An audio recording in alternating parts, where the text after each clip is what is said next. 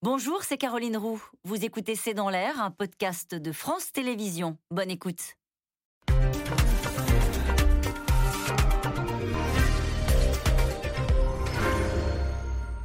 Bonsoir à toutes et à tous. Nous attendons vos questions, SMS, Internet et réseaux sociaux pour alimenter notre discussion. Il n'est pas candidat, il ne se lance pas dans une campagne, mais il lance son parti. Et pourtant, Édouard Philippe occupe tout l'espace euh, politique du week-end. L'ancien Premier ministre a réuni ses soutiens au Havre. Il assure en préambule qu'il soutient bien Emmanuel Macron et qu'il souhaite sa victoire et détaille ses vertiges démographiques, écologiques, géopolitiques et technologiques avec un logiciel politique en final très proche de celui de son ancienne famille politique, les Républicains, qui sont eux toujours à la recherche de leur candidat. Ce soir, Xavier Bertrand dira si oui ou non il participera à la compétition interne. Pendant ce temps-là, Éric Zemmour capte l'électorat du Rassemblement national et la droite n'en finit pas de se recomposer à six mois de l'élection présidentielle. Alors que cherche Édouard Philippe? Est-il si loyal qu'il le dit envers Emmanuel Macron? Que propose-t-il sur le fond? Peut-il encore fragiliser les Républicains? 2022, pourquoi Édouard Philippe les inquiète c'est le titre de cette émission. Avec nous pour en parler ce soir, Yves Tréhard, vous êtes éditorialiste et directeur adjoint de la rédaction du Figaro. Vanessa Schneider, vous êtes grand reporter au journal Le Monde. Euh, Nathalie Moret, vous êtes journaliste politique au groupe de presse régional EBRA. Je cite votre article du jour paru euh, dans les dernières nouvelles d'Alsace, La droite dans le brouillard. Enfin, Brice Teinturier, euh, vous êtes directeur général délégué de l'Institut de sondage Ipsos. Je cite votre dernier livre, Plus rien à faire, plus rien à foutre, la vraie crise de la démocratie. C'est publié chez Robert Laffont. Bonsoir à tous les quatre. Bonsoir. Merci de participer à ce C'est dans l'air en direct. C'est vrai, il n'est pas candidat. Et pourtant, c'est de lui dont on a parlé tout le week-end, euh, Yves Tréhard. Il a réussi ce coup de force, Édouard Philippe. Oui, alors ce qui est assez curieux chez Édouard Philippe, c'est qu'il lance un parti alors qu'on avait cru comprendre que les partis étaient vraiment à la mode aujourd'hui, que c'était plutôt les, personnalités, les individualités qui, euh, qui attiraient l'attention euh, de la scène politique. En tous les cas, ce qui est sûr, si vous voulez, c'est que on se dit qu'il prend date pour 2027. Et probablement pas pour l'année prochaine, mais pour 2027. Parce probablement pas, dites-vous Oui, probablement pas, je pense pas. Il faudrait que le président de la République sortant soit empêché. Il y a de fortes chances qu'il se représente, ce, président. Il ne va pas se présenter contre lui. Et donc, euh, moi, j'interprète de deux façons. Il prend date pour 2027 parce qu'ici, il se dit peut-être dans sa tête que le président sortant va être réélu en 2022 et que si vous me permettez ce, cet anglicisme, le reset, le vrai reset aura lieu dans 5 ans. C'est-à-dire que là, le, président sortant ne pourra plus se présenter en 2027.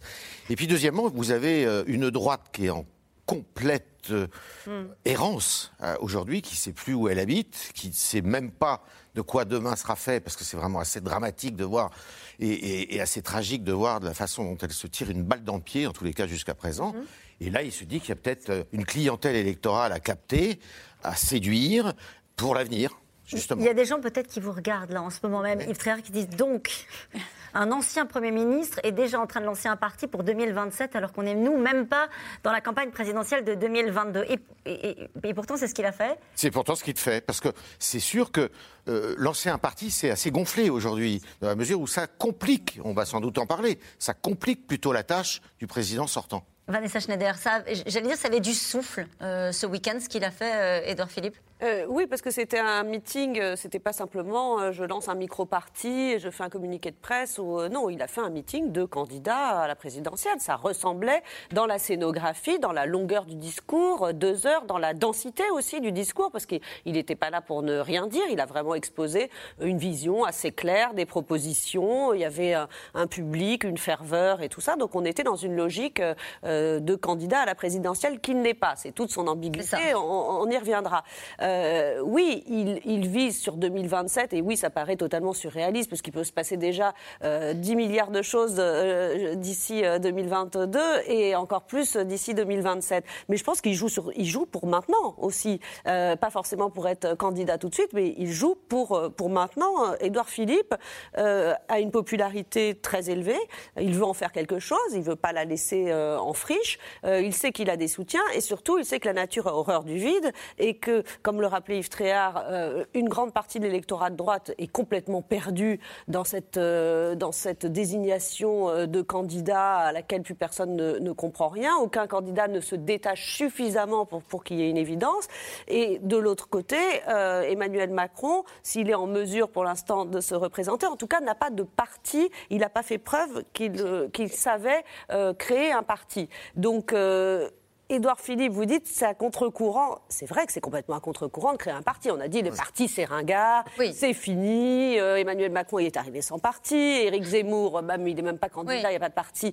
Bon, mais euh, Édouard Philippe, il renoue avec une tradition ancienne. Euh, il fait le pari de se dire un parti politique, ça sert à quelque chose. Et je pense qu'il n'a pas tout à fait tort. Un parti politique, ça sert à produire des idées, à réfléchir, à faire des conventions, euh, à infuser euh, des nouvelles propositions, à mobiliser des porte-paroles sur un certain nombre de thèmes. Ça sert aussi à investir des candidats. C'est pour ça, quand je disais il ne pense pas qu'à 2027, il pense aussi à législatives. 2022, parce que bah oui, ça sert à investir des candidats, à les propulser, à peser au Parlement si on a des élus. Donc tout ça peut être euh, extrêmement euh, utile. Imaginons, je suis loyal, je suis fidèle, je veux soutenir le candidat qui a été le président de la République pendant que j'étais Premier ministre. Le meilleur moyen de le soutenir, c'est de lancer un parti politique maintenant. Pourquoi est-ce qu'il n'a pas attendu, à votre avis, Nathalie Moret? C'est ça qui paraît un peu curieux dans la démarche. Pourquoi est-ce qu'il n'a pas attendu euh, l'après-présidentiel, euh, Édouard Philippe? Qu'est-ce qu'il a réellement en tête à court terme On ne parle pas de ce qui se passera en 2027. À court terme, il veut avoir un groupe à l'Assemblée nationale euh, lors des législatives. Et en cela, son destin, il est lié à celui du président de la République. C'est pour ça qu'il a toujours dit Je suis loyal, mais libre.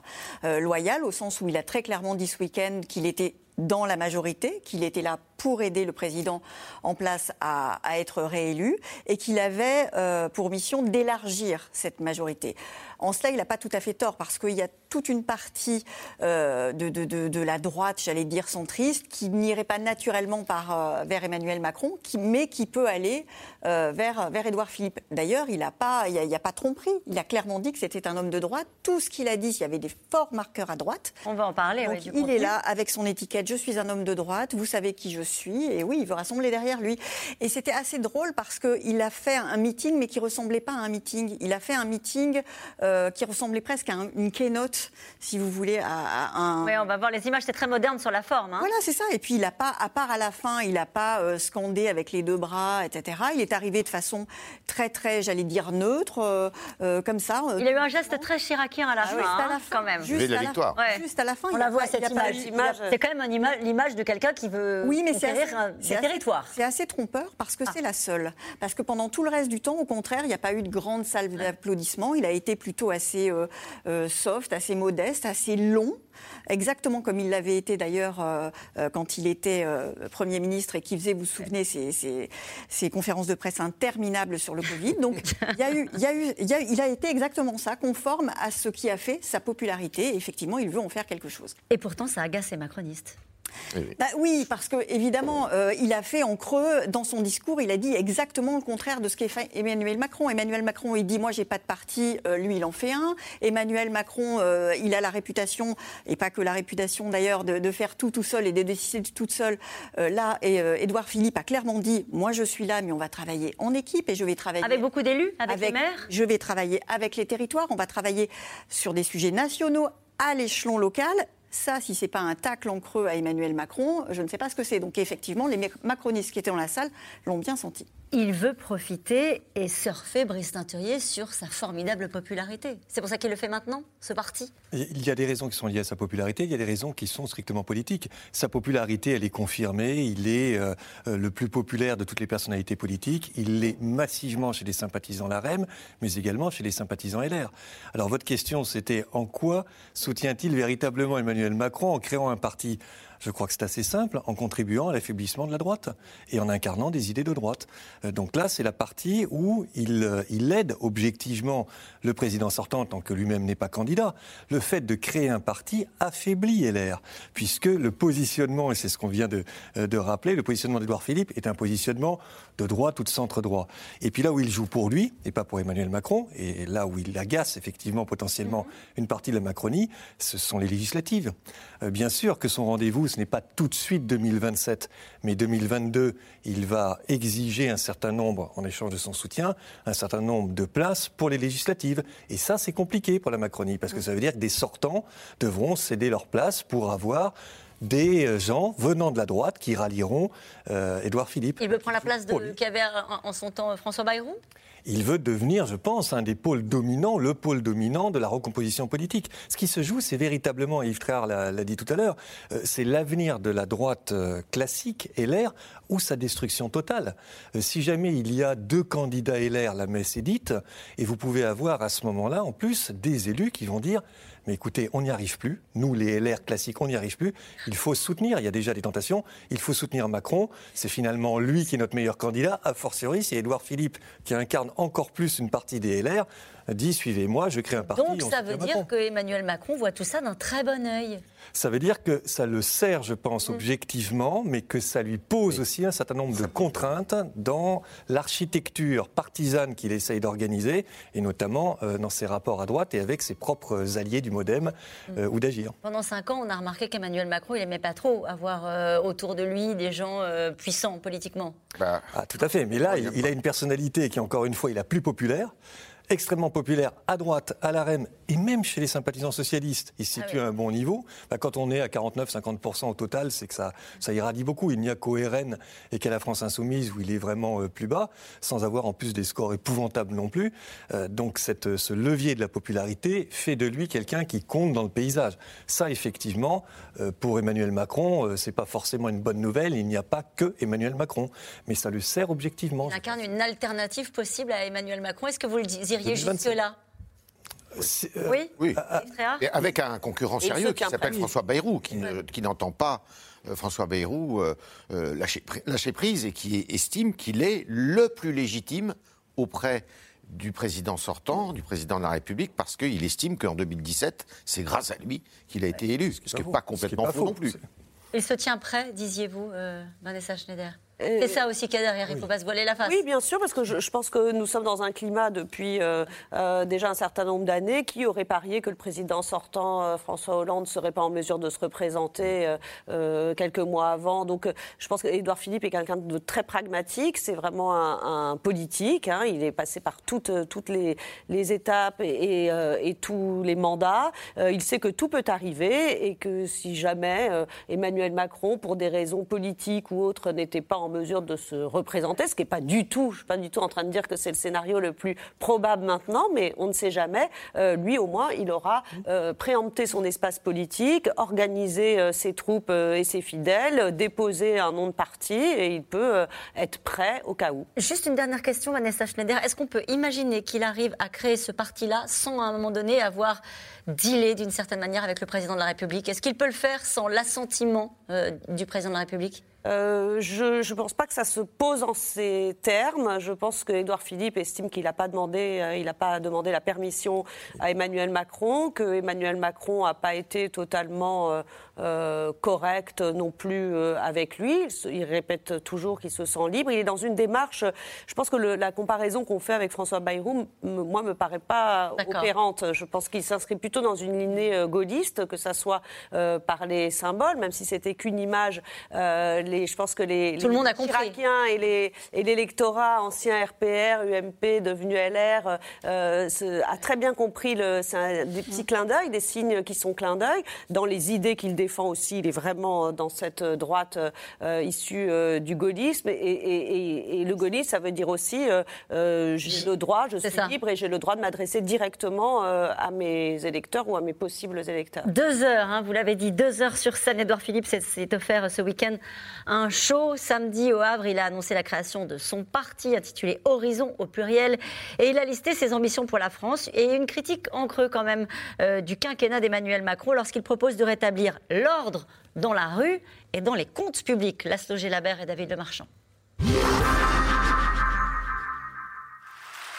Chez lui, dans sa ville du Havre, Édouard Philippe entre en scène. Devant 3000 supporters survoltés, l'ex-premier ministre s'affiche décontracté. Pas mal. Un discours façon stand-up où il annonce la création de son propre parti politique, Horizon. Pourquoi Horizon? Parce qu'il faut, pour faire bien, voir loin. Voir loin, certains disent 2027. En attendant, il jure soutenir le président et se défend de critiquer son bilan. Quand je dis qu'il faut impérativement mettre ou remettre l'ordre dans nos comptes et dans nos rues, je ne suis pas en train de critiquer ce qui se fait aujourd'hui. Je ne suis pas en train de critiquer le gouvernement actuel, je ne suis certainement pas en train de critiquer le président. Difficile exercice d'équilibriste. Comment rester loyal tout en préparant son propre avenir? Dans le public, ses fans soutiennent son ambition, quitte à bousculer la majorité. Diviser, si c'est pour dire des vérités, ce n'est jamais une mauvaise chose. Est-ce que vous pensez qu'il ferait un bon président de la République? Ah, Je pense qu'il en a l'étoffe, il en a le charisme, il en a l'intellect. Euh, je pense qu'il a été un bon Premier ministre. Pourquoi pas un président Alors, à quoi joue Édouard Philippe? Resté discret depuis son départ de Matignon, il signe son grand retour avec une proposition choc repousser l'âge de départ à la retraite à 67 ans. Certains macronistes s'agacent car Édouard Philippe a un atout. Il est la personnalité politique préférée des Français, devant Nicolas Hulot et Roselyne Bachelot. Dans l'opposition, certains observent la manœuvre du Premier ministre, presque avec amusement. Je pense que c'est un peu le baiser de la mort quand même, hein, parce que j'ai compris qu'il avait, sur deux heures de discours, annoncé qu'il soutenait euh, Emmanuel Macron pendant à peu près cinq minutes, et tout le reste du temps a été consacré à pointer les deux grands échecs de ce quinquennat, c'est-à-dire l'insécurité et, euh, les déficits publics. Donc euh, c'est assez intéressant de voir que c'est un ami qui va être quand même un peu pesant. Un ami pesant, peut-être même un peu trop encombrant, notamment pour les prochaines élections législatives. Si Emmanuel Macron est réélu, le parti Horizon rejoindra sans doute la future majorité. Il faudra alors se partager les circonscriptions et les négociations pourraient bien créer quelques tensions. Ça va être sanglant. Si le président est réélu, on va avoir une nuit des longs couteaux. Sauf qu'en attendant, la Macronie a besoin de lui. Surtout qu'Édouard Philippe, c'est une chose, la réélection d'Emmanuel Macron n'est pas acquise. Cette réélection, elle passera, comme toutes les réélections, par un élargissement et pas par un rétrécissement. La réélection du président de la République, elle passera par l'élargissement de sa base électorale. Comme une démonstration ce jour-là, au premier rang, Christophe Castaner, patron des députés En Marche. Et pas très loin, un nouveau venu, Arnaud Robinet, maire de Reims, désormais XLR. Bien sûr qu'en soutenant et en participant à la création du mouvement d'Edouard Philippe, in fine, bien sûr, je quitte euh, les Républicains. Je le dis avec beaucoup de peine, mais parce que la situation euh, aujourd'hui euh, est assez catastrophique pour le parti. Alors, Édouard Philippe, force ou faiblesse pour Emmanuel Macron? Samedi, au moment de quitter la scène, son V de la victoire rappelait un autre président, un certain Jacques Chirac. C'était ça le geste très chiracien que tout le monde avait remarqué, on l'a vu à la fin de ce reportage. En quoi le parti d'Edouard Philippe constitue-t-il une nouvelle offre politique pour le pays? Yves Tréhard, c'est important cette question sur le contenu, parce que c'est vrai que c'était deux heures de discours, mais pour parler du contenu, du fond. Alors, ce qu'il faut savoir, c'est que dans la coulisse, à l'intérieur de la majorité présidentielle, tout ça est un peu pensé quand même. Hein. C'est pas, c'est pas fait euh, dans le dos, je dirais. Mm. Et ce qui est assez intéressant, à voir et à observer, et ils le disent dans la coulisse, mais ils le diront jamais publiquement, c'est qu'il y a ce fameux pôle central qui va réunir le MoDem et la République en marche euh, entre M. Ferrand, donc qui lui vient du Parti socialiste, et M. Bayrou, et qu'ils ont estimé dans la majorité présidentielle qu'il fallait avoir une jambe droite qui ne soit pas à l'intérieur de cette maison commune, justement pour finir d'achever la droite classique et républicaine. Et que la meilleure personnalité pour l'incarner, c'était euh, l'ancien Premier ministre, même si après, ça, ça, risque de poser des problèmes pour la distribution des circonscriptions. Ça, c'est la première chose. Et quand vous posez la question, mais est-ce que vous, vous imaginez une jambe gauche, l'équivalent? Non, non, ce n'est pas le sujet. Parce que de toute manière, l'électorat euh, de Emmanuel Macron qui vient du centre-gauche, les études d'opinion montrent que cet électorat-là est resté fidèle à Macron. Euh, ce, que, à un moment, ce dont on pouvait douter à un moment d'ailleurs. Hein. Donc cette jambe gauche, elle n'existe pas. Euh, et, alors là où ça va commencer à être compliqué, c'est que c'est le discours de l'ancien Premier ministre. Parce que le, discours qu'il tient là est assez intéressant d'ailleurs, parce qu'il dit de l'ordre dans la rue. J'ai pas le souvenir que quand il était Premier ministre, il se soit tellement occupé des problèmes régaliens. C'était même C'est pas c'est du c'est l'homme aussi des Gilets jaunes, Édouard Philippe. Il a Exactement. pris responsabilité, il ne voulait pas lâcher, Exactement. on s'en souvient. Exactement. Et donc, le, le- le problème régalien, c'était pas trop son, son affaire. En revanche, les, su- les sujets économiques, ça, il ici était euh, davantage euh, concentré. Et là, les sujets économiques, euh, justement, ça peut faire tanguer cette majorité. Parce que euh, promettre une majorité. D'ailleurs, il a revu l'âge de départ à la Oui, retraite. c'était 67. 67, mais c'est énorme euh, par rapport à ce C'est qui combien maintenant aujourd'hui. alors? Bah, maintenant, ça serait 64, 65. Donc, on revient à, la- à ce que dit la droite, d'ailleurs, une partie de la droite. Et puis, la dette. Alors là, la dette, c'est, euh, je dirais, c'est l'éternel sujet. Mais là, c'est aussi pour flatter euh, la droite, parce que ce sont des sujets de droite, ça. Donc en gros, la la question qui nous était posée, en quoi elle constitue une nouvelle offre politique Bah, il- Vous dites vient il n'y a pas d'offre nouvelle Non, mais il vient affirmer quand même un discours de droite qui est peut-être euh, moins évident dans la bouche euh, de ceux qui occupent aujourd'hui. Nathalie Moret. Une offre de droite, j'allais dire une offre de centre droit claire, parce que les LR, euh, le parti LR, il est traversé par deux tendances. Une tendance très très droitière, euh, qui est un petit peu en ce moment siphonnée par, en tous les cas incarnée par euh, Éric Zemmour, parce qu'il y a quand même une partie de LR qui sont tentés par l'aventure Zemmour. Et puis l'autre partie qui est, euh, j'allais dire, euh, plus centriste, mais qui pas fondamentalement contre euh, Édouard Philippe. Donc là, euh, dans la mesure où LR est tiraillé entre ces deux, euh, ces, deux tendances. Et euh, Édouard Philippe, il arrive en disant Moi, c'est clair, c'est ça. Et il rajoute euh, quelque chose qui était très fort, dans son, en tous les cas très présent dans son discours de samedi c'est le défi envi- environnemental.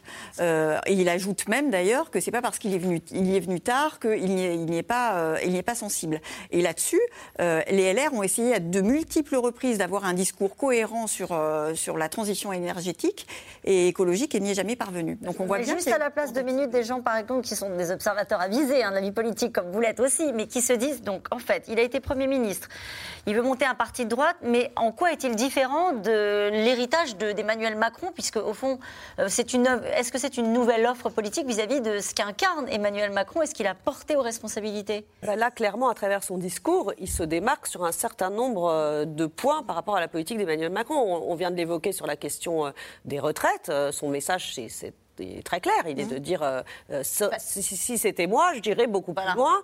Euh, il, il reste, il est dans la ligne d'Alain Juppé, hein, qui était son mentor, et, et donc il reprend tous les, les thèmes classiques de la droite, donc en réaffirmant euh, l'autorité, mais en effet pas l'autorité. il, il réaffirme une immigration maîtrisée, mais pas dans les excès à la Éric Zemmour. sur les questions économie, bon libéralisme économique, donc c'est vraiment tous les marqueurs de la droite. Donc ça torpille un peu des deux côtés, c'est-à-dire ça torpille euh, chez LR. Pourquoi? Parce que comme l'a rappelé Nathalie Moret, en effet, euh, il y a deux courants euh, chez les Républicains, et qu'en plus leurs idées sont inaudibles. C'est-à-dire qu'il y a des gens qui disent exactement la même chose qu'Édouard Philippe chez les Républicains. Des gens comme, si vous prenez un François Barouin ou d'autres, ils disent exactement la même chose qu'Édouard Philippe, sauf qu'on ne les entend pas.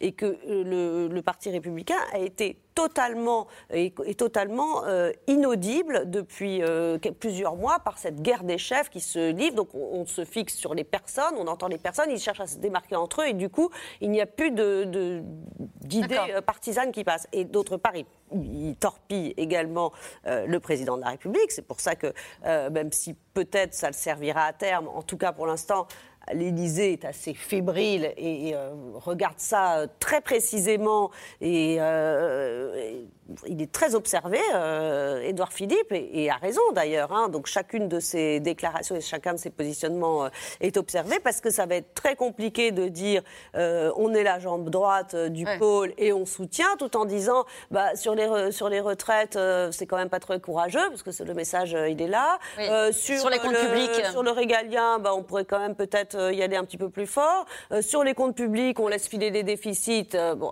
bah, euh, bon, il, il a laissé- il les a laissés aussi. hein, il a sa propre responsabilité. Mais disons que ça, ça envoie quand même un message très brouillé. Et, et ça va être compliqué aussi pour lui de tenir ces deux morceaux-là, de tenir ce bout- le bout de discours qui dit je soutiens Emmanuel Macron et en fait il y a toute une partie de ce qu'il fait qui ne va pas assez loin. C'est une ligne de crête. pas assez sérieux. Et c'était très visible dans, dans- dans le reportage. hein. C'était compliqué de dire oui, je veux l'ordre public euh, euh, dans la rue et l'ordre pour les comptes. pas très à l'aise Mais là, c'était une, une partie un peu, un peu compliquée euh, à, à défendre, cette ligne de crête. Et d'ailleurs, on voit bien aussi de Jean-François Copé qui dit c'est le baiser de la mort. En fait, c'est je t'étreins, je suis fidèle, je te soutiendrai. Mais en réalité, euh, je te fragilise. Mais c'est le baiser de la mort pour plus tard. Moi, Ah. non, mais euh, moi, je, je maintiens vraiment que là où il y a un écart entre les mots et la réalité, c'est quand Édouard Philippe dit qu'il est toujours pour le dépassement du clivage gauche-droite, alors qu'effectivement, tout ce qu'il propose est dans la plus pure lignée euh, d'une droite, euh, on va dire, de centre-droit, qui met la ligne économique en avant, qui met l'orthodoxie aussi budgétaire en avant, qui met la question du travail et des retraites en avant. Tout ça est très classique et correspond à une ligne qu'on connaissait bien chez les LR, mais que les LR ont brouillé, effectivement. Pardon, je vous coupe, excusez-moi, Brice Saint-Thierry, mais en quoi c'est différent de ce qu'il portait lorsqu'il était Premier ministre d'Emmanuel Macron? Ben, il est plus libre dans son expression, mais c'est pas si couleurs. différent que ça. Euh, et Édouard Philippe, il n'a jamais été un fanatique de la réforme systémique des Oui, retraites. pas du tout, il oui. l'a dit. Il était plutôt sur une réforme paramétrique. Et bien là, il est encore plus libre de le dire. D'accord. Donc en réalité, il n'est pas si différent de ce qu'il disait plus ou moins, mais en étant contraint en tant que Premier ministre, euh, quand il était Premier ministre. En revanche, là où il y a une vraie différence, et je suis tout à fait d'accord, c'est sur la question environnementale.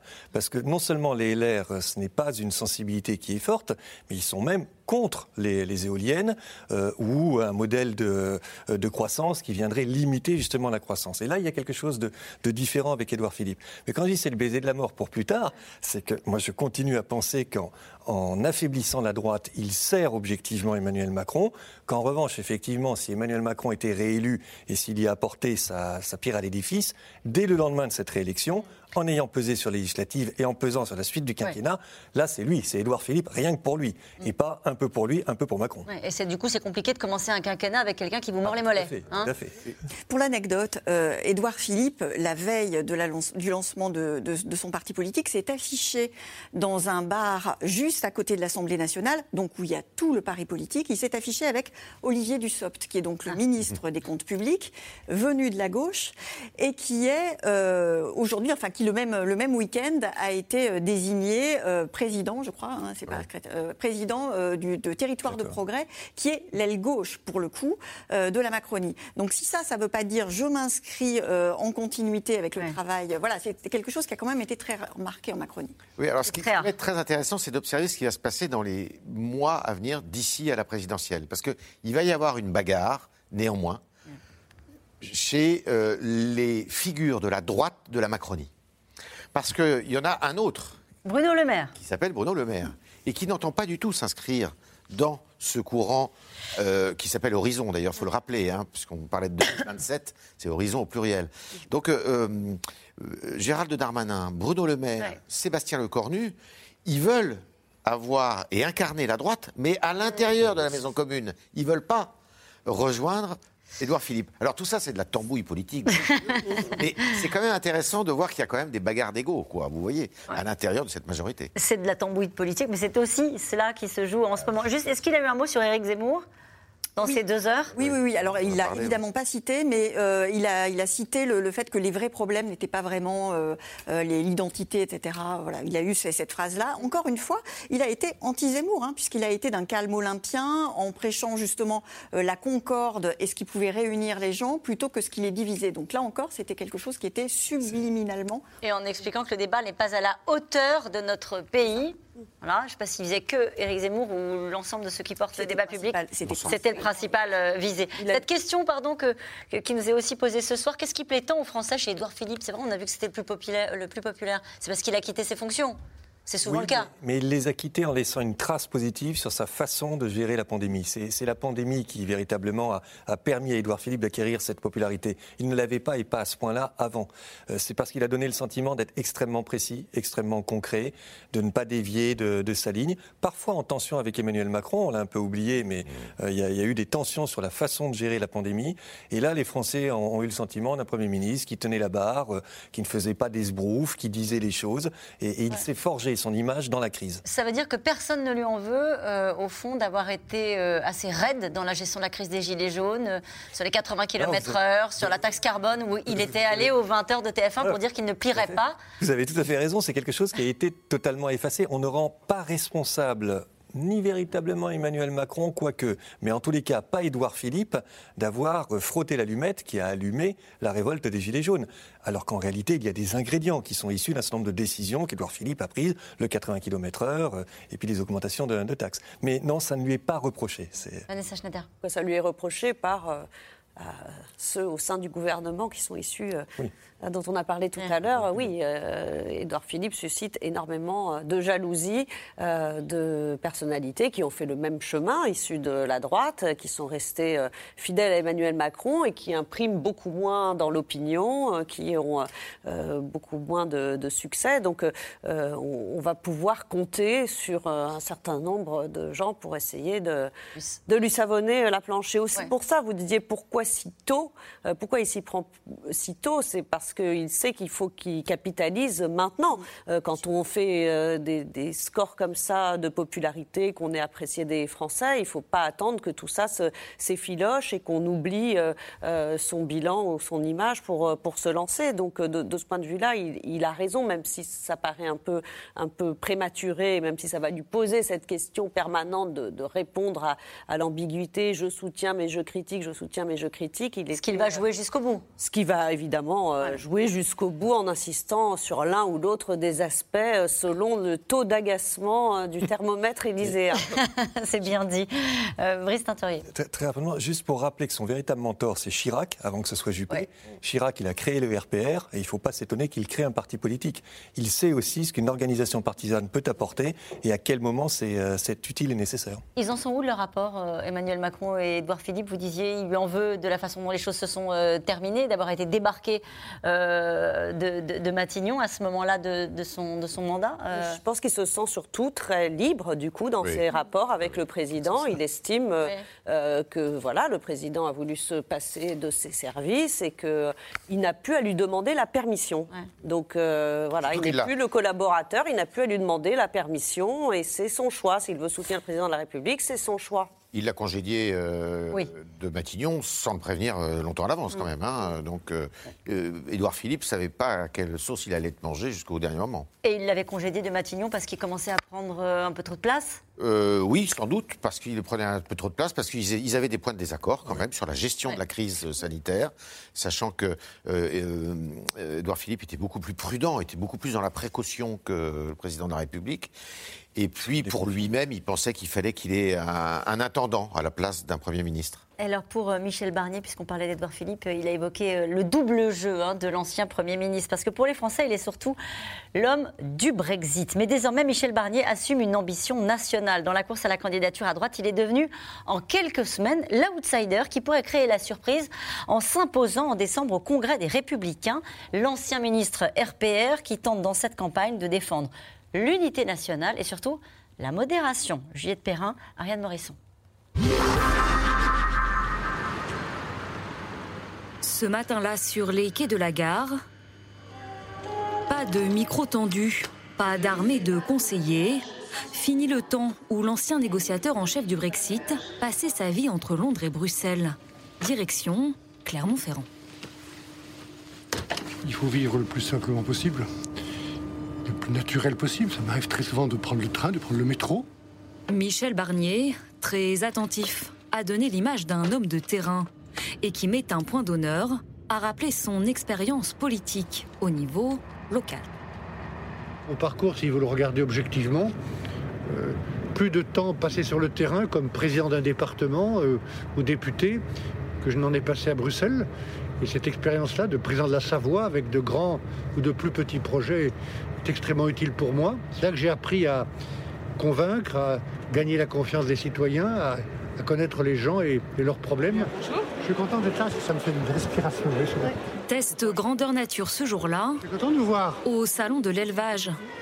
Oui, ce sont les Savoyards. Près de Clermont-Ferrand. Comme un air de déjà-vu pour l'ancien ministre de l'Agriculture de Nicolas Sarkozy, un peu moins pour certains éleveurs. Je vous reconnais, je ne remets pas votre nom. Barnier, Barnier. Oui, oui, Barnier, d'accord. Et qu'est-ce que vous faites maintenant Je suis candidat à la présidence de la République. Ah, ah ben c'est bien. Un candidat pas toujours très à l'aise dans l'exercice. Et là, il va aller sur le ring avec la vache. Non, non, je ne vais pas aller sur le ring. Je vous la laisse. Avec, au détour des allées, quelques interpellations des électeurs de droite qui s'interrogent sur l'avenir de leur famille politique. Aujourd'hui, on n'a pas de leader et on en, on en veut un. On veut un leader. Il faut être patient pour euh, cinq semaines ou six semaines maintenant. Et c'est trop tard, c'est trop tard le calendrier. Moi, j'ai peur que ça soit trop tard. Voilà. Je comprends euh, ce qui m'est dit parce que je pense exactement la même chose. J'aurais souhaité qu'on se mette d'accord. Et l'offre que je veux proposer, qui est une offre euh, peut-être un peu différente, avec une expérience différente, c'est celle de quelqu'un qui se sent capable, c'est ce que je vous dis, de mettre tout le monde autour de la table, que tout le monde euh, euh, se sent utile, que personne ne soit humilié euh, et qu'on on sorte tous la tête haute. Mais en attendant le 4 décembre, Michel Barnier doit convaincre les militants et les élus. Ce soir-là, le candidat dresse un portrait sombre de la France d'aujourd'hui. Plus d'usines, plus d'avenir, moins de services publics, une immigration mal contrôlée, de l'insécurité partout. On connaît ces sentiments dans beaucoup de régions françaises. Lui propose un moratoire pour geler l'immigration. Une droite dure. Dans la salle, beaucoup de militants attendent d'ailleurs des propositions fermes. Aujourd'hui, je pense que les hommes politiques doivent prendre conscience de ce problème. Non seulement en prendre conscience, mais essayer de le régler. Il ne suffit pas de critiquer M. Zemmour sur les propos qu'il tient, il faut l'écouter aussi, parce que ça correspond à une vraie réalité, à une peur, une peur de perdre notre civilisation. J'écoute tous ceux qui s'expriment actuellement, y compris euh, celui que vous avez cité, euh, qui met sur le même plan euh, De Gaulle et Pétain, et qui dit par ailleurs des choses qui peuvent être vraies par rapport au sentiment que vous exprimez. J'écoute, hein. je ne rejette pas cela, d'ailleurs je l'ai dit l'autre jour. Simplement, dans le moment où nous sommes, je ne crois pas que ce soit dans l'agressivité, les polémiques, la stigmatisation, euh, le fait de changer les prénoms, qu'on va retrouver l'unité nationale dont nous avons besoin. Mais le meilleur atout de Michel Barnier, c'est sans doute sa loyauté. Contrairement à Xavier Bertrand et Valérie Pécresse, lui est resté fidèle aux Républicains. On a quand même des personnes qui nous ont plus, plus ou moins quittés aujourd'hui et que- qui, qui- qui ont envie de se servir de nous. Quoi. Moi, je suis fidèle en amitié, fidèle en politique. Le jour où ça ne me convient plus, je quitte. Je quitte, mais je ne reviens pas après pour dire j'ai besoin de vous. La fidélité au parti. Un sujet cher à une autre figure de la droite, Laurent Wauquiez, qui soutiendrait aujourd'hui en coulisses la candidature de Michel Barnier. Et on voit précisément ce qu'ils disent les militants. Lui, il n'est pas parti. Est-ce que c'est pas ça son principal atout, cette question qui nous est posée ce soir? Quels sont les atouts de Michel Barnier face à Valérie Pécresse et Xavier Bertrand? La fidélité, la loyauté. Il est effectivement jamais parti et il a, il a une certaine présidentialité qui est reconnue. hein. C'est un homme qui euh, a- est reconnu et connu à l'international. Ce soir, par exemple, il donne une interview à CNN pour justement euh, euh, soigner sa, sa stature internationale. Il est extrêmement méthodique. Il, il avance. Il est prêt. Comme les autres, plus que les autres. Qu'est-ce que ça veut dire extrêmement méthodique par rapport à la campagne que peuvent faire ses adversaires? Bah, il a une grande chance, enfin une grande, un grand atout, c'est qu'il il n'est jamais parti des LR et il le dit. Et il dit voilà, moi je suis jamais parti, euh, voilà. Et deuxièmement, il dit je soutiendrai celui qui va être élu par le Congrès. Or aujourd'hui, qui a le plus le plus de chances d'être élu euh, lors du congrès LR du 4 décembre, très objectivement, c'est lui. Parce que si ça va se jouer à environ 100 000 personnes qui sont euh, donc les militants LR, les militants LR, ils sont, ce sont des gens plutôt âgés, plutôt, fidèles, qui lui reconnaissent ça. Et, effectivement, euh, il le sait, hein, les, autres le savent, hein, et c'est effectivement ce qui, qui, peut arriver. Barnier, champion de la droite. On n'aurait pas pu parier sur ce scénario-là il y a encore six mois. Non, mais dans une. À part vous. D'un- ben, moi, ça faisait, partie de mes petits, ça faisait partie de mes petits paris, oui. Ouais. Mais, mais dans une primaire ouverte et avec un corps électoral âgé, que ce soit une primaire ouverte comme on l'a connu en 2016 et à fortiori une primaire fermée avec en plus la question de je ne suis pas parti, il a évidemment toutes ses chances. Il a aussi un, un positionnement politique qui est assez adapté. Euh, il, Qu'est-ce qu'il dit sur le fond de, de- il peut aller aussi bien d'une forme de centre droit avec cette dimension de je vais apaiser les choses. Il faut aussi sur les questions économiques remettre de, de l'ordre, la dette, etc. Jusqu'à une position moratoire sur l'immigration. Donc il couvre un spectre en réalité aussi bien sur le régalien que sur l'économique qui est assez large. Il est rassurant parce que son ton, sa posture, son CV, son parcours politique est de nature à rassurer ce corps électoral-là. Alors certains disent il n'est pas entraînant, euh, il ne va pas exciter les, euh, les gens ou les D'ailleurs, il s'explique là-dessus quand on lui dit en gros, vous n'êtes pas drôle, euh, vous n'êtes pas Edis, on n'est pas là pour être drôle, on n'est pas là pour amuser la galerie. Moi, je ne suis pas certain que ni les adhérents LR Ni les Français n'ont envie d'un petit rigolo à l'Élysée. Donc au contraire, son, euh, son côté euh, très, très posé, très apaisant, très solide, le le sert ou peut le servir objectivement. Dans les intentions de vote, il est derrière Xavier Bertrand et Valérie Pécresse. Mais pas tant que ça. Depuis le début, je ne cesse de dire quand même que les choses, il y a 2 points, 3 points, 4 points. Là, ça semble un peu plus euh, se jouer. Mais ce n'est pas à ce moment-là de la campagne ou de la pré-campagne et dans la question des candidatures, ce n'est pas quelque chose de colossal. On se souvient de la primaire de 2016. Euh, François Fillon était au départ totalement distancé. Les dynamiques de campagne, les débats, tout cela font bouger les choses. Et du coup, dans un congrès fermé avec des adhérents, moi je ne sais pas, je ne sais pas ce que voteront les adhérents, comme c'était un peu une boîte noire pour la, primaire des écologistes, parce qu'on on- on n'interroge pas ces personnes, on ne les connaît pas, mais dire que Barnier a tous les atouts qu'on vient d'évoquer, ça me paraît être une évidence. Donc oui, il peut être demain le candidat potentiellement euh, LR, c'est tout à fait possible. Vanessa Schneider.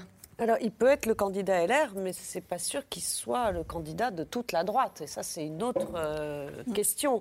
Parce que si Michel Barnier a certains atouts que vous avez rappelés et qui peuvent séduire, en tout cas, euh, le, euh, le, le mi- le militant ou celui qui est adhérent des Républicains, il est quand même.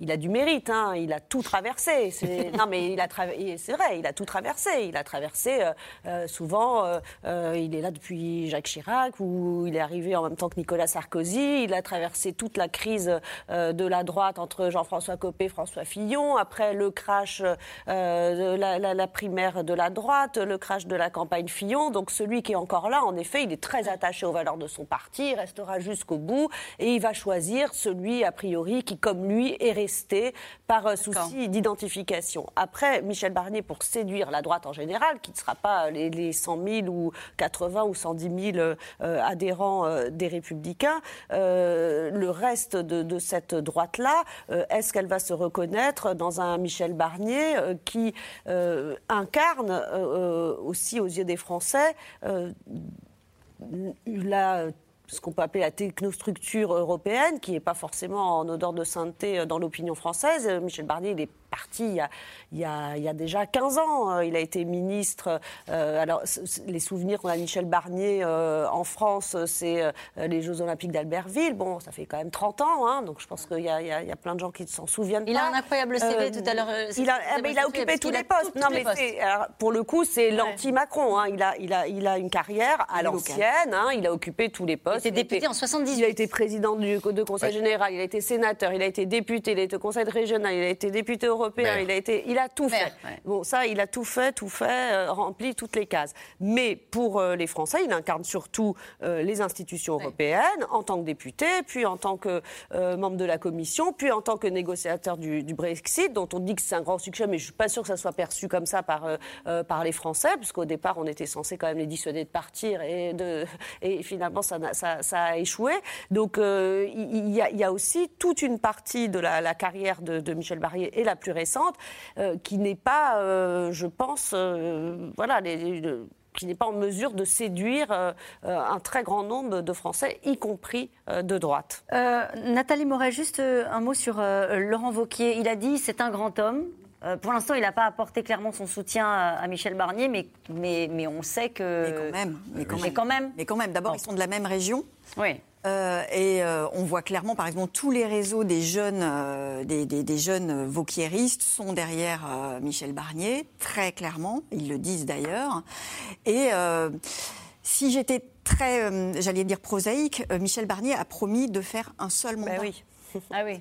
Donc, euh, Pas un concurrent. Voilà. bien sûr. Ils pas un concurrent pour, euh, pour Laurent Wauquiez, alors que les autres pourraient l'être. Et il joue euh, l'image du Biden français. Il le dit, ça aussi, il assume et il dit à un moment donné, on pourrait faire le choix pour apaiser ce climat un peu éruptif de le choix de l'expérience, le choix de l'âge et de la sagesse. Oui, mais sauf que Michel Barnier, comme tous les autres candidats éventuels à la primaire, enfin à la primaire, à, à ce congrès de- du 4 décembre, c'est euh, le fait qu'il y ait Éric Zemmour. Et Éric Zemmour euh, prend beaucoup de voix à la droite parlementaire, ou à la droite des Républicains. Euh, et deuxième chose, qu'il y a un caractère qui est euh, obsédé et qui ne se laissera pas faire, c'est celui de Xavier Bertrand. Alors, qu'est-ce qu'il fait Xavier Bertrand Bah, Ce soir, il est au, au- au Est-ce qu'il 20h va chez nos confrères de est-ce qu'il va se TF1. rallier- Est-ce qu'il va se rallier au Congrès Parce que d'ailleurs, Xavier Bertrand, aujourd'hui, est un peu, pardon de ce cliché, à la croisée des chemins. Il a tout à perdre. S'il revient euh, dans le giron du parti au Congrès, eh ben, il va être traité de traître par une partie des votants. Ça, c'est quasiment certain. Et s'il ne se rallie pas au parti, seul, il va avoir beaucoup de mal. Alors, il y a peut-être un de petit sujet pour les militants, c'est la gagne. Alors, c'est Est-ce qu'à un moment donné, ces militants euh, du parti Les Républicains peuvent se dire on va choisir celui qui a le plus des Sauf chances de l'emporter? Sauf que d'ici à quelques. euh, C'est dans presque un peu, plus, un peu moins de deux mois le, le Congrès.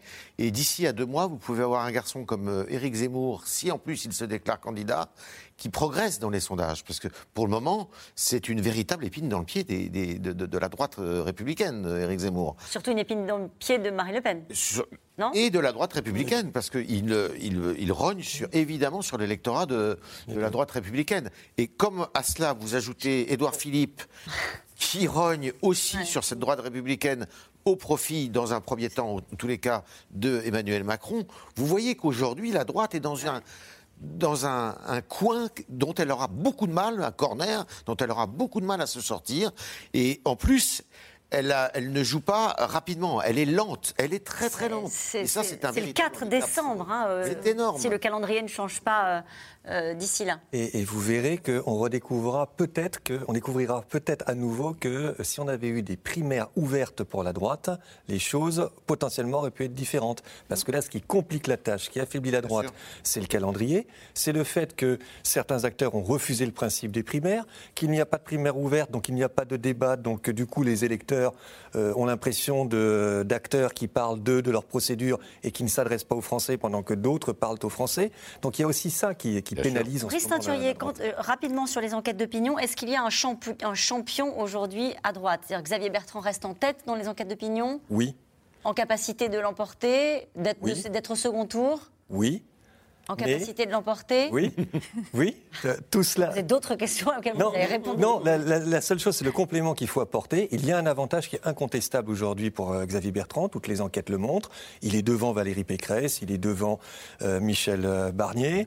Euh, il peut accrocher le second tour, c'est tout à fait possible, face éventuellement à Macron, etc.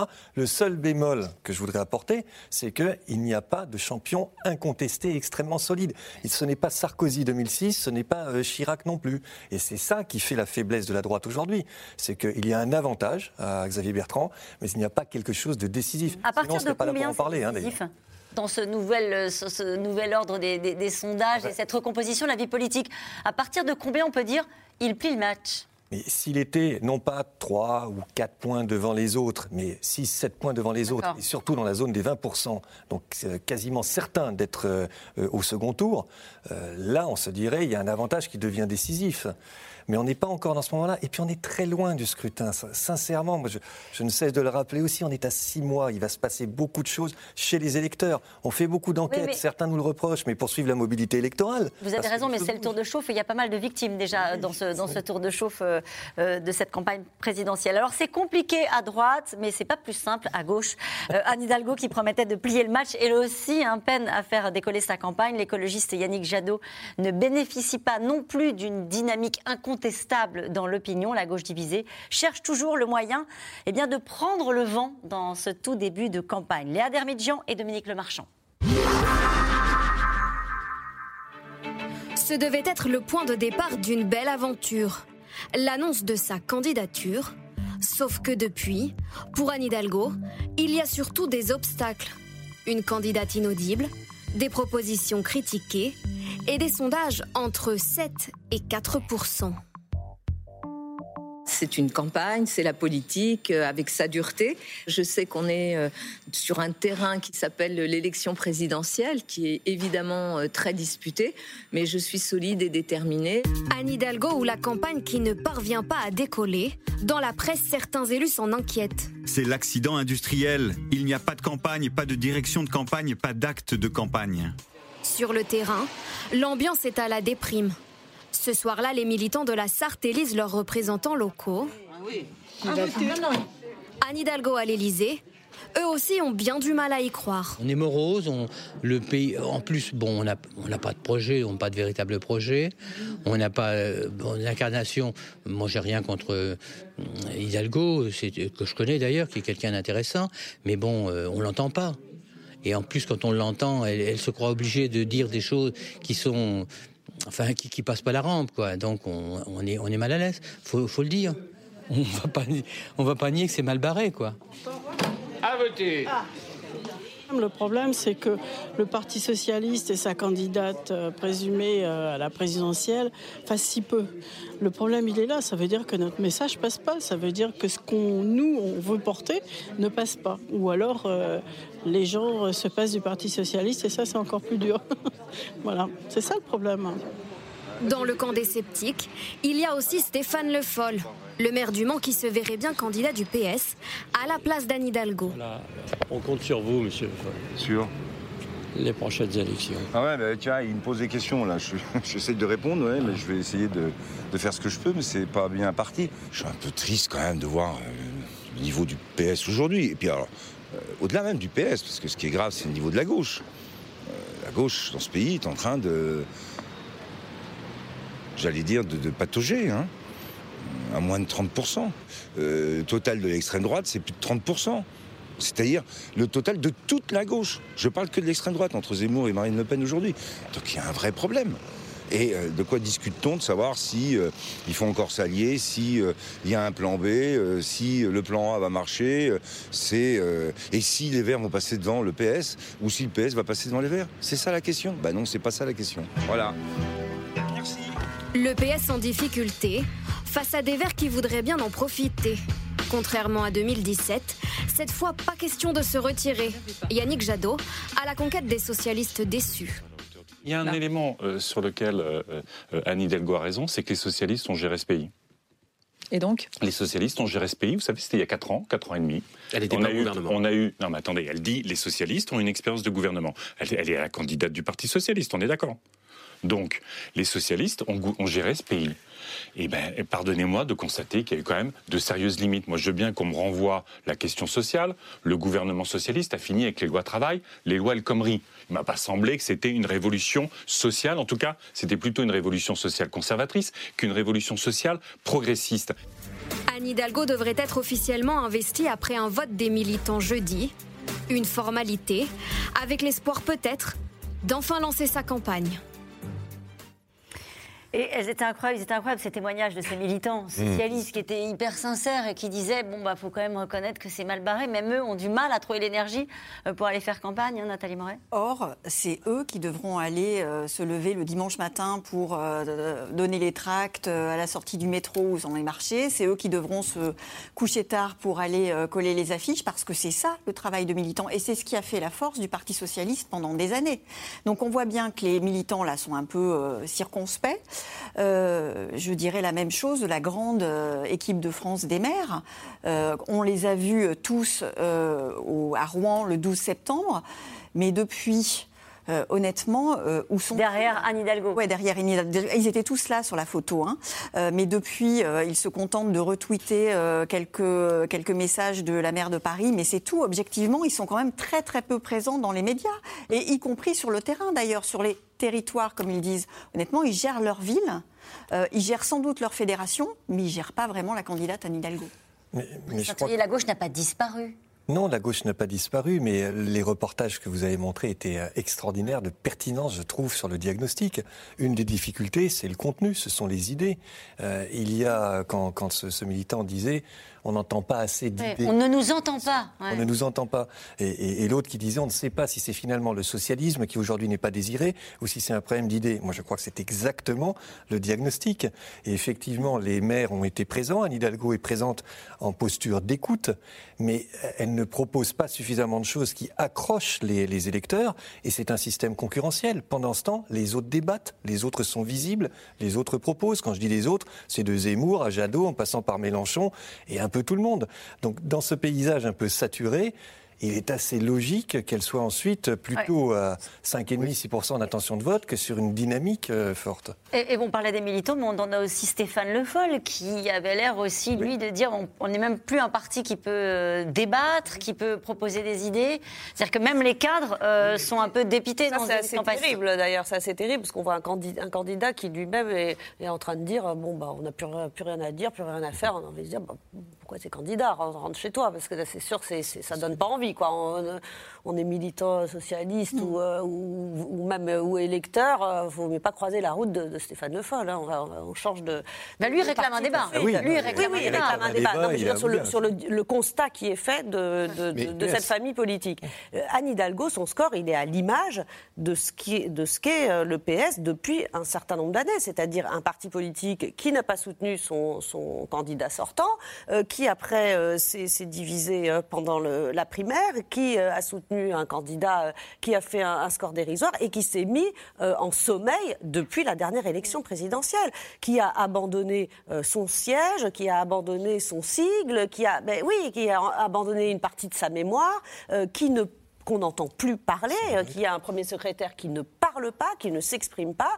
Et du coup, Anne Hidalgo arrive avec, euh, bon, d'accord, un nouveau visage, mais avec des vieilles recettes. Alors, elle, parle, euh, on se dit les socialistes faut- doivent parler aux fonctionnaires, donc elle dit, voilà, les, les pro- les profs doivent avoir leur salaire doublé, ce qu'ils réclament même pas, mais bon, euh, passons, augmentation du SMIC, euh, environnement, donc on réactive comme ça. Sans travail, c'est ce qu'elle a fait ce week-end.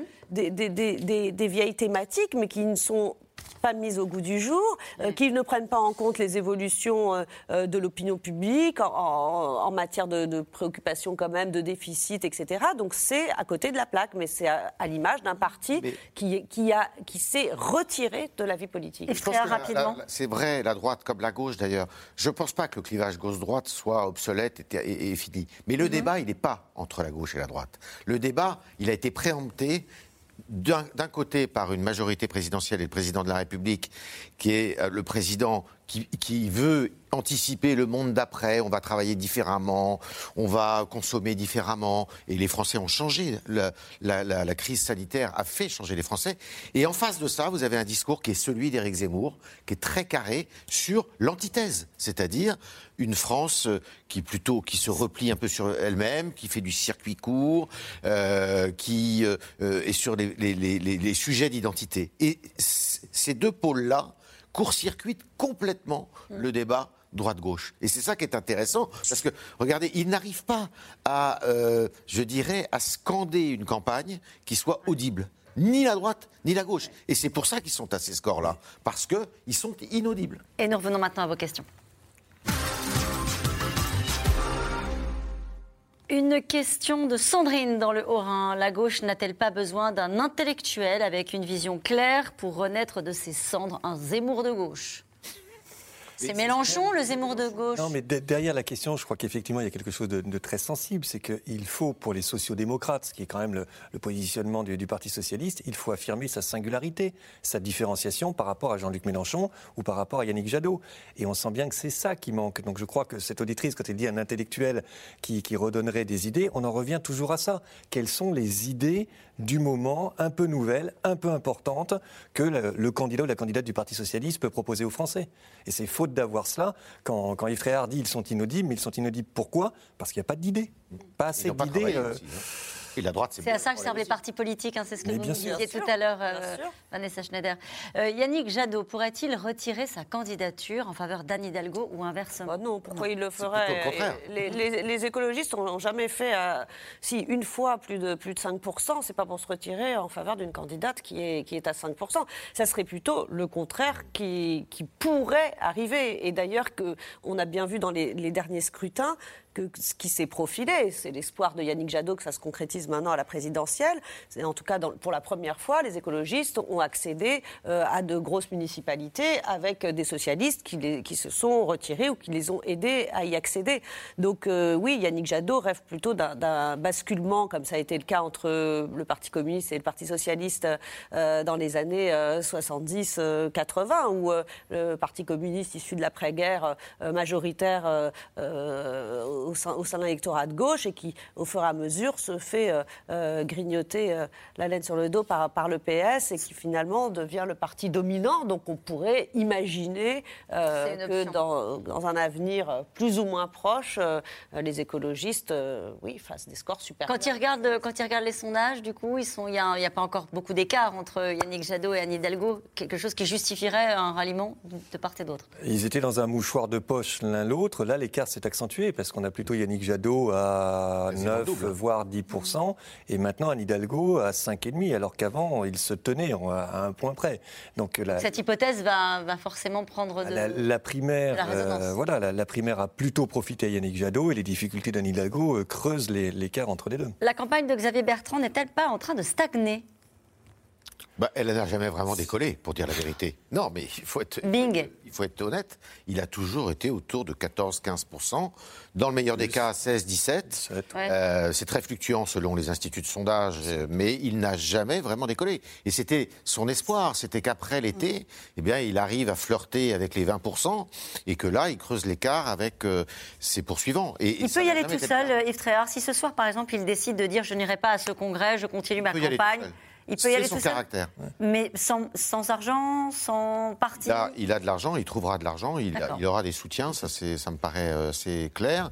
Euh, il peut aussi faire des prêts bancaires, parce qu'il sera assuré de toute manière de faire plus de 5%, donc il sera remboursé. Quel intérêt pour les électeurs de devoir choisir entre autant de partis? Bah, Ça s'appelle la démocratie. Ouais. Mais pour ça, faut-il qu'il y ait des idées différentes qui s'expriment? Et on voit bien que les partis euh, à l'ancienne, en tout cas, les, les, euh, peinent à, à faire entendre leurs idées, que ce soit les républicains ou le Parti socialiste. Et que ce qui apparaît comme des, idées- des idées neuves, ou en tout cas ce qui euh, mobilise en ce moment le, le débat public, vient plutôt de, euh, d'outsiders euh, périphériques. Donc, euh, mais ça ne remet pas en cause, euh, à mon avis, la multiplicité euh, des partis, à, à condition évidemment qu'ils fassent un vrai travail de parti qui est celui de faire émerger pas seulement des candidats, mais, des aussi idées. des idées. Ce qui est très important derrière la question, c'est qu'on se rend compte que c'est pas parce que l'offre électorale est large et potentiellement donnerait le maximum de sensibilité possible comme choix que ça crée de, de la participation, de l'intérêt ou de l'enthousiasme. Au bout d'un moment, c'est confusant, a fortiori s'ils ne se singularisent pas, si les différences ne sont pas très clairement établies. Oui, mais on voit bien que c'est une façon d'exister aussi, parce qu'à part le débat pour la présidentielle, il n'y a pas d'autre moment pendant un quinquennat où il y a un espace pour le débat. Pourquoi le Parti communiste, qui n'est, n'y a pas eu de candidature autonome depuis des années, il va cette fois-ci et ira jusqu'au bout? Pour être entendu? Pour être entendu, euh, pour euh, soutenir ses élus locaux aussi, pour qu'ils soient réélus euh, les fois suivantes. C'est une façon euh, pour le Parti communiste d'exister. Et tant qu'on sera sur ce schéma-là démocratique, il y aura euh, 15, 20 candidats à la présidentielle. C'est pour ça que la- si le Parti socialiste venait à se ranger derrière les écologistes, à mon avis, ça serait le signe d'une disparition Oui. très vraisemblable du Parti socialiste.